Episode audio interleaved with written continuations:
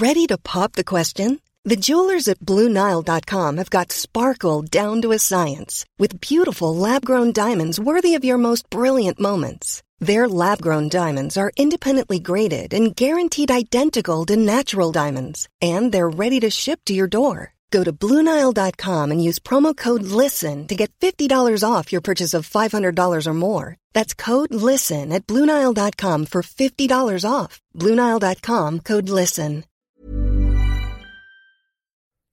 Me parece inaceptable que ante lo sucedido el día de ayer, cuando Nicolás Maduro ordenó que a Jorge Ramos, periodista mexicano, y a su equipo se le quitaran las cámaras, las memorias, los celulares e inclusive que se les encerrara durante dos horas y se les deportara inmediatamente del país, demostrando una completa censura autoritaria y dictatorial, que esto se utilice como si fuera una carta política y que todo fuese un montaje como si la dictadura y la crisis en aquel país no existiera, perdón, pero no frieguen. Alto Parlante es un podcast creado con la idea de que juntos somos capaces de hacer un México mejor. Pero para eso tenemos que entender qué está pasando, porque la información es poder, pero la información, si la entendemos, nos lleva al siguiente nivel. Así que espero que lo disfrutes, pero sobre todo que te sirva para darte cuenta del verdadero poder que tienes en las manos. Amigos, ¿cómo están? Oigan, pues es que hasta empecé enojado este programa, caray, porque me metí a ver a redes sociales lo que estaba pasando, las reacciones que hubo después de lo sucedido, de la, situación de ayer de, Jorge Ramos, que se las voy a explicar muy, muy, rápido antes de pasar a las reacciones. Pero lo que sucedió fue básicamente que Jorge Ramos tuvo una entrevista que estuvo buscando desde la semana pasada, se la otorgaron el día de ayer, fue en el Palacio de Miraflores. Eh, y ahí pues iban a tener, no sé, creo que era como media hora de entrevista, pero al minuto 17, eh, después de haber hecho algunas preguntas un poquito fuertes, de hecho la, la primera pregunta que le hizo Jorge Ramos a Nicolás Maduro era que si le tenía que llamar presidente o dictador, entonces pues imagínense el tono en el que se estaba dando la conferencia, en el minuto 17 le muestra un video de unas personas comiendo de la basura, sacan algo de la basura y se lo empiezan a comer. Y eh, pues Nicolás Maduro se paró y Jorge Ramos le dijo que justamente eso es lo que hacen los dictadores, censurar. Entonces Nicolás Maduro ordenó la confiscación, confiscación, creo que sí existe esa palabra, de, de todo su material, de todas las cámaras, aparte los encerraron dos horas, los, los deportaron del país. Jorge Ramos narró que pues estuvo acompañado de, las fuerzas de la inteligencia venezolana en todo momento, pero que la gente de la embajada mexicana pues se portó de una manera excepcional, que eh, Marcelo Ebrard, quien es el secretario de Relaciones Exteriores, eh, pues también estuvo al tanto de todo lo que de todo lo que estaba pasando y que muy muy atentos. Entonces que él aplaudía al gobierno federal y a la Secretaría de Relaciones Exteriores mexicana por cómo habían hecho muestra de su apoyo. Ahora, lo interesante aquí, eh, una, es qué volátil es Nicolás Maduro para reaccionar de tal manera. Dos, qué volátiles son también las personas para reaccionar en redes sociales diciendo que todo esto es un montaje, que porque en el fondo sale una persona echándose un, refresco, entonces que, que si hay comida, o que si no hay comida, entonces cómo llegó a la basura, que todo es, es todo una manipulación de, de esta imagen de que en Venezuela no hay comida, que no hay oportunidades, que la gente se está muriendo de hambre y me, me hirvió la sangre de ver cómo la gente intenta minimizar que, que, que en Venezuela no estén pasando estas cosas. A ver, vaya, Quizá no todas las personas tienen que agarrar directamente la basura para comer, pero no chinguen que están diciendo que no está, que, que no está sufriendo la gente venezolana y que todo esto es una faramaya política. No inventen que reaccionan de tal manera.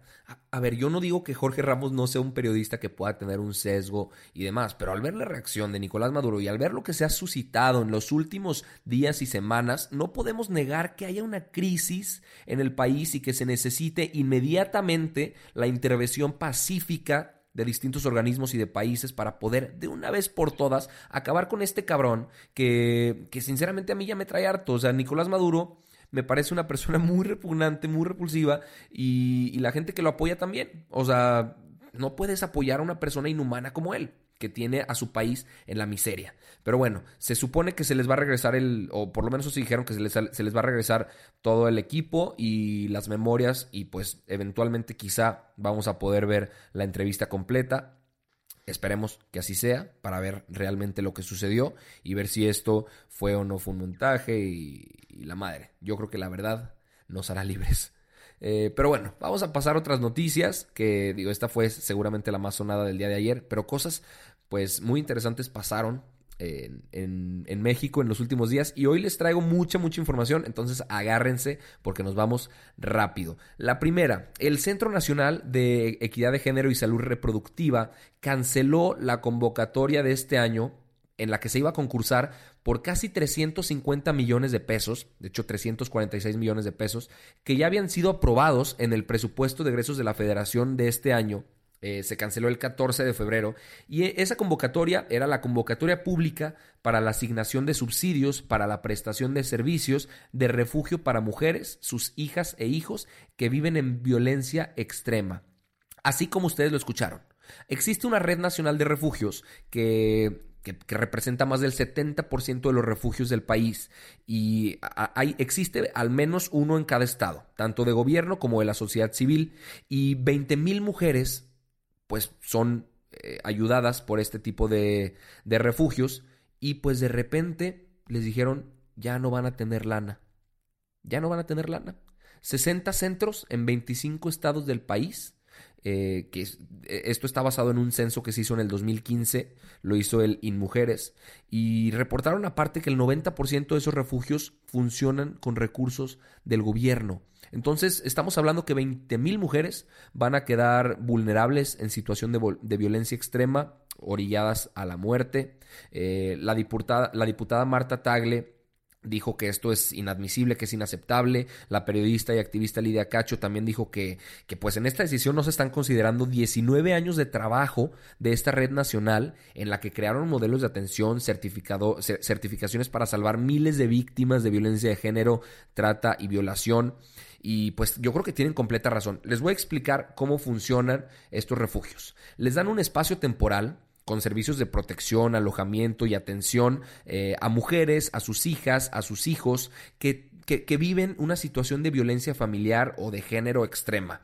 O sea, que tengan lesiones que los pongan en peligros de vida, que tengan, que sufran algún aislamiento extremo, inadaptación o a, las actividades de, de la vida diaria, que sufran depresión, etcétera, etcétera. Em, entre los servicios que les prestan a las mujeres, pues obviamente es protección y seguridad, hospedaje, alimentación, vestido y calzado, les dan atención médica integral, servicios de enfermería, asesoría jurídica, atención psicológica, programas reeducativos integrales para que logren pues participar de una manera mucho mejor en la vida pública, les dan capacitación para que puedan adquirir conocimientos y habilidades, eh, para que puedan desempeñar una actividad laboral, eh, les dan una entrada a la bolsa de trabajo para que puedan pagarles eh, a cambio de, algún servicio de trabajo. Y las mujeres y sus hijos pueden permanecer en estos refugios hasta tres meses. Y en, en, esos tres meses deben participar en el programa de atención integral para, para romper con ese círculo de violencia y, las mujeres son libres de salir antes o de reingresar si necesitan quedarse más de esos, de esos tres meses. En el 2007, perdón, 2017, ya había existido un problema de referente a, este, a esta red de, de refugios, porque la, Comisión Permanente del Congreso de la Unión había aprobado en aquel entonces que la Secretaría de Salud y el Centro Nacional de Equidad de Género y Salud Reproductiva corrigieran algunas ineficiencias y irregularidades que se, que se estaban presentando en la asignación de los recursos a los refugios. O sea, básicamente lo que pasaba era que eh, no se ejercía el 100% de los recursos presupuestados. O sea, si tenían 350 millones de pesos, devolvieron 100 millones de pesos. Entonces, pues imagínate que ese dinero se podría utilizar de una mucho mejor manera porque se demostró que existían proyectos que cumplían con la normatividad y no fueron elegidos. Entonces es de que, güey, te estamos dando un chorro de lana, hay gente que la necesita, ejerce ese dinero, o sea, utilízalo como se debe. Y pues ahorita ya vimos que el dinero se les quita del todo. Esto, este concurso de 350 millones de pesos no va a poder ser utilizado. No sé qué vaya a pasar con el dinero porque pues ya estaba aprobado en el presupuesto de egresos de la federación de este año. Pero, pero pues sí, esto sucedió después de que Andrés Manuel diera la orden de que no se entregara el dinero a organizaciones de la sociedad civil, sino al, al beneficiario directamente.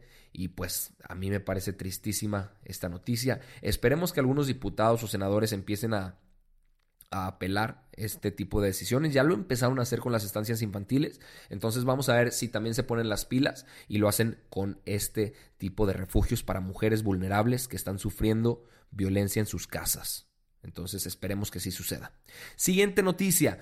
La semana pasada, senadores de Movimiento Ciudadano denunciaron por fin, por fin, al líder sindical de Pemex, o sea, del Sindicato Nacional de Trabajadores Petroleros de la República Mexicana, eh, Romero de Champs, porque pues es presunto responsable de ocho delitos.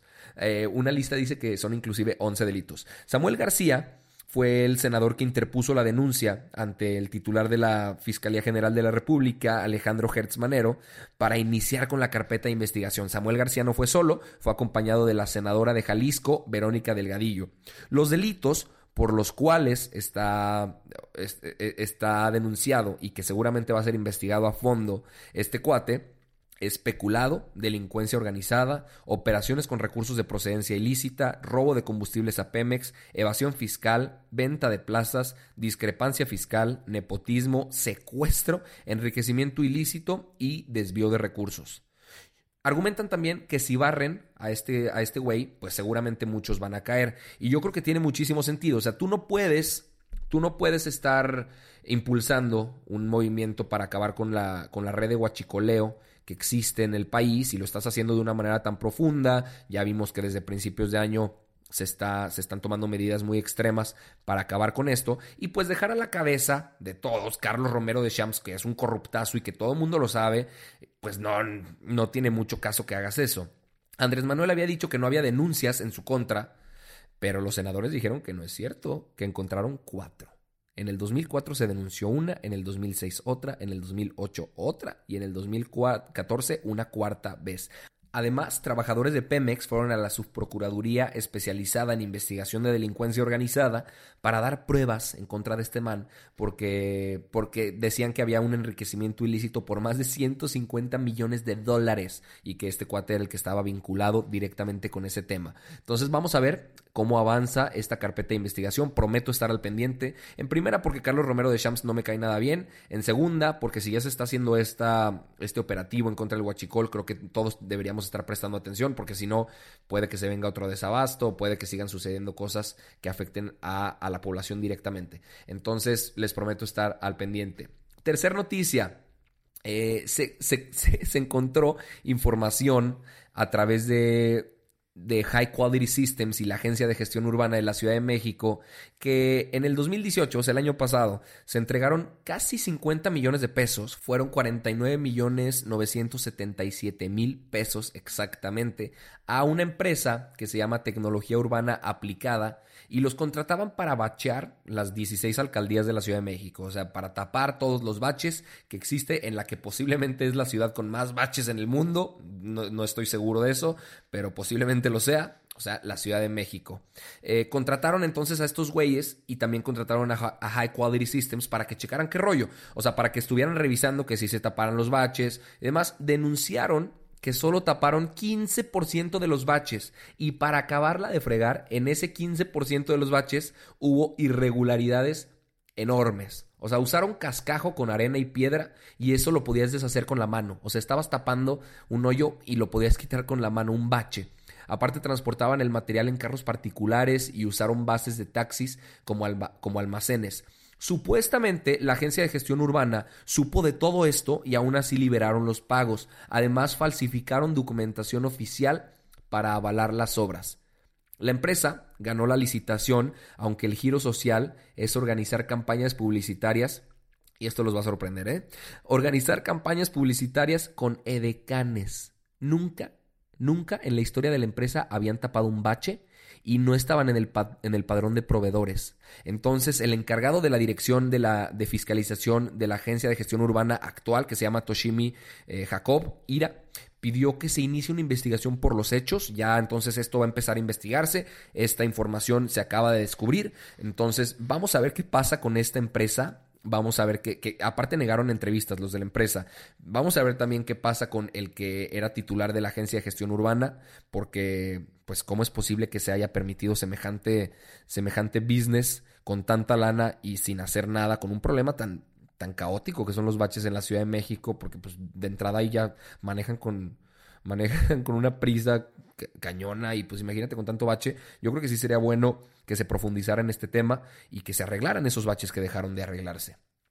Dos noticias más, ya para irnos rapidito porque se me hace que este episodio ya duró bastante. Eh, Jesús Ramírez, el vocero de presidencia, informó el día de ayer que no saben dónde quedaron muebles y vajillas de los pinos que pertenecían a expresidentes.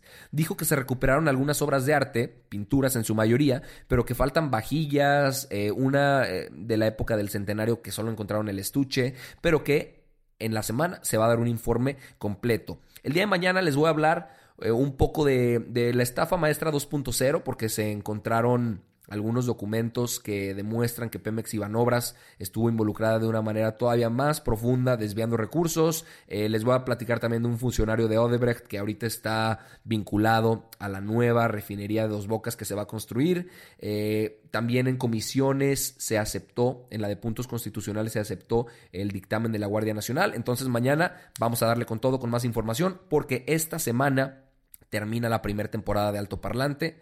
Eh, cualquier duda, aclaración, comentario, sugerencia, ya saben, arroba Arturo Aramburu y les mando un abrazote. Muchísimas gracias. Even when we're on a budget, we still deserve nice things. Quince is a place to scoop up stunning high-end goods for 50 to 80% less than similar brands. They have buttery soft cashmere sweaters starting at $50, luxurious Italian leather bags, and so much more. Plus, Quince only works with factories that use safe, ethical, and responsible manufacturing. Get the high-end goods you'll love without the high price tag with Quince. Go to quince.com/style for free shipping and 365-day returns.